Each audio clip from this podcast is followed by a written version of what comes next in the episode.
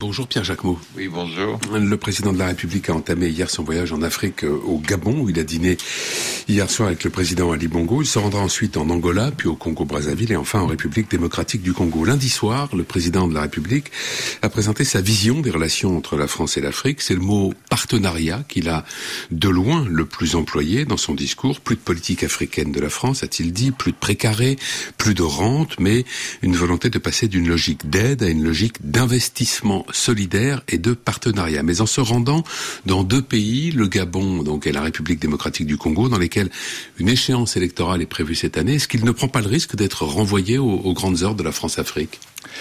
En tout cas, il, il, essaye de s'en défendre. Euh, ce, discours euh, veut marquer une, une rupture euh, dans son dans sa politique africaine, bien qu'il dise qu'il n'y a pas de politique africaine, de la politique française en Afrique, euh, laquelle avait été euh, déclinée, cette politique, euh, en novembre 2017 à Ouagadougou. Donc il a fait un bilan de ce qui de ce qui a été réalisé par la France euh, pendant le, le, le, précédent quinquennat. Et là, il annonce un certain nombre de, de changements après avoir fait ce bilan. Euh, en utilisant d'ailleurs des, des, des, expressions qui sont intéressantes, politique plus humble, plus modeste, mm. plus lisible. Euh, il est sûr que euh, il, il, il, fait un déplacement dans des pays qui ne sont pas des euh, centres de la démocratie, en tout cas la démocratie telle qu'on l'entend, la démocratie mm. électorale. Il y a à chaque fois une contestation des élections. C'est une année électorale. Ceci étant, euh, c'est pas pour autant que euh, on puisse euh, dire clairement qu'il appuie euh, l'un ou l'autre à, cette, lors de cette échéance. Ce qu'il faut espérer, c'est que lors, lors de ce genre de voyage, il y ait l'occasion de rencontrer d'autres euh, hommes politiques qui incarnent peut-être l'opposition. On peut espérer qu'il le fera, ou au moins que ses conseillers le feront. Euh, vous avez évoqué l'humilité, et en effet, euh, lundi soir, donc Emmanuel Macron à l'Élysée a parlé de cette nécessaire humilité dans la relation que la France doit avoir avec l'Afrique, mais il a aussi expliqué que l'Afrique avait, je le cite, hein, une obligation de résultat euh, face aux défis sécuritaires, climatiques ou encore euh, démographiques. Cette, injonction, euh, est-ce qu'elle ne contrevient pas à l'humilité invoquée? Oui, Macron fait du Macron. Hein. Il y a toujours euh, chez beaucoup de chefs d'État français euh, ces 30 dernières années un, un, refoulé du colonial. C'est plus fort qu'eux. Il y a un moment où on, on, on, on fait la leçon à l'Afrique. Euh, on veut bien vous aider, mais attention, il faut quand même que vous ayez des résultats. On imagine mal un chef d'État africain s'adresser de la même manière à Bruxelles euh, à des chefs d'État européens en disant qu'il faudrait que l'Europe fasse.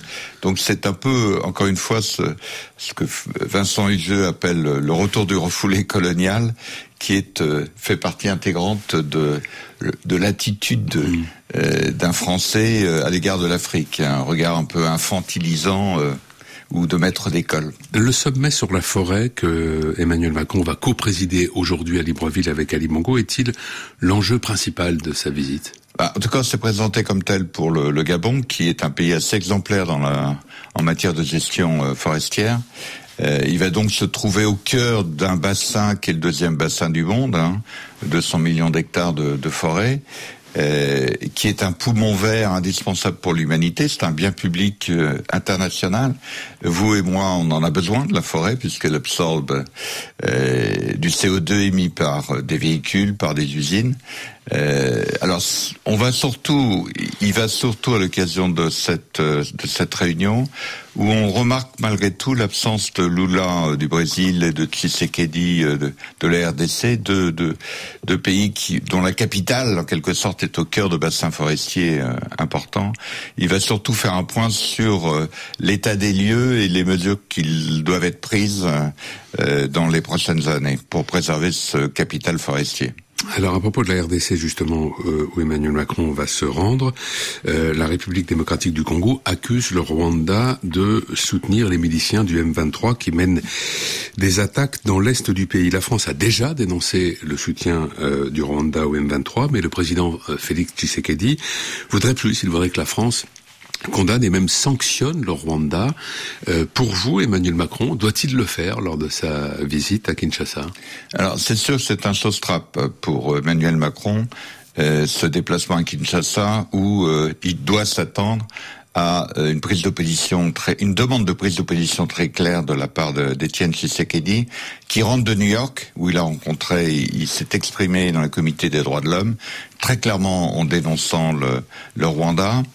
Et Tshisekedi peut s'appuyer également sur des rapports, notamment un rapport des Nations Unies, qui euh, euh, identifie clairement euh, la place, le rôle du Rwanda euh, dans l'armement, dans l'équipement du M23, qui est un groupe, une milice rebelle euh, Tutsi, installée euh, au Congo depuis relativement longtemps, qui avait été éradiquée autour de 2003, je sais, puisque j'étais ambassadeur à l'époque. Mhm. Au Congo, j'ai d'ailleurs été encerclé à l'aéroport de Goma avec Bernard Kouchner par le M23, donc qui sévit et il est sûr que là, euh, Emmanuel Macron, euh, la, seule sortie qu'il puisse faire, c'est de dire, bah, écoutez, vous avez, euh, dans le cadre de l'Union africaine, désigné deux pays qui doivent euh, régler ce problème, c'est le Kenya et l'Angola. On attend, on attend euh, une intervention efficace de ces deux pays. Il se retranchait un peu sur l'Union africaine, euh, mais c'est sûr que c'est assez difficile pour Macron, qui n'a eu de cesse pendant le précédent quinquennat de se rabibocher, de se rapprocher de Paul Kagame. Emmanuel Macron a annoncé donc le jour lundi soir dans ce discours une, une réduction des effectifs militaires en Afrique et la transformation des bases militaires qui seront à l'avenir, a-t-il dit, co-gérées ou parfois transformées en académie militaire. Euh, est-ce que vous y voyez parfaitement clair dans ce que sera la, nouvelle stratégie militaire française en Afrique? Bah, écoutez, oui, moi j'y vois parfaitement clair. Je crois que si on lit entre les lignes, c'est la fin des interventions militaires françaises en première ligne sur le continent africain. C'est déjà engagé d'ailleurs. Y compris dans la lutte contre le djihadisme. Y compris le Barkhane est parti du Mali, euh, 400 soldats français sont partis du Burkina Faso, ils ne reviendront pas. Et il reste cinq, euh, cinq bases militaires. Hein. On a confusion, un esprit un peu confus laisserait entendre qu'il y a des bases militaires françaises un peu partout en Afrique. Il n'y en a que cinq. Elles sont modestes. Hein. Abidjan, Dakar, euh, Niamey, euh, Libreville et Djibouti. Djibouti, c'est un peu particulier. Qui, oui, qu'il a mis à part d'ailleurs dans son discours. Voilà, tout, le monde y est, euh, Djibouti. Moi, ma conviction, c'est que ces bases vont être fermées transformées en académie, en centre de formation, ce qu'on veut, mais de fait, elles seront fermées et il n'y aura pas de de soldats à vocation opérationnelle dans ces bases. Donc euh, ce discours marque une rupture, là pour le coup, sur ce secteur-là, euh, le secteur militaire, il marque une rupture avec le passé. Il nous reste à peu près une minute. Il y a eu une chose dont Emmanuel Macron n'a pas parlé, mais qui pour vous est importante, c'est la question des visas. Pour vous, une nouvelle relation avec l'Afrique euh, doit passer par une politique de visa moins restrictive. Oui, alors ce qui est politiquement difficile en France. Oui. Ça, c'est une, une, aberration. Hein. Euh, incontestablement, si on veut établir une politique partenariale, euh, solidaire, d'ouverture et d'échange, d'amitié, le mot est sorti, on a une autre politique de visa. Et on, on, ne voit pas comme tout demandeur de visa euh, un, un, un, terroriste potentiel, un sans-papier potentiel.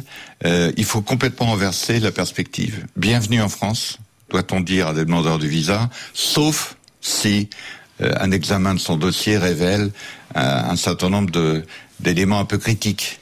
Mais actuellement, c'est le contraire. Euh, dans la politique des visas vis-à-vis des Africains, on leur dit non, sauf si vous avez de bonnes raisons. Nous, euh, chercheurs, nous, euh, animateurs de réseau, on est extrêmement pénalisés par le fait qu'on ne peut pas faire venir nos homologues africains en France. qui, voilà. Donc ça, c'est une absurdité. Il faut absolument que le Quai d'Orsay reprenne la politique des visas vis-à-vis -vis du ministère de l'Intérieur. Merci Pierre Jacquemot. Bonne journée.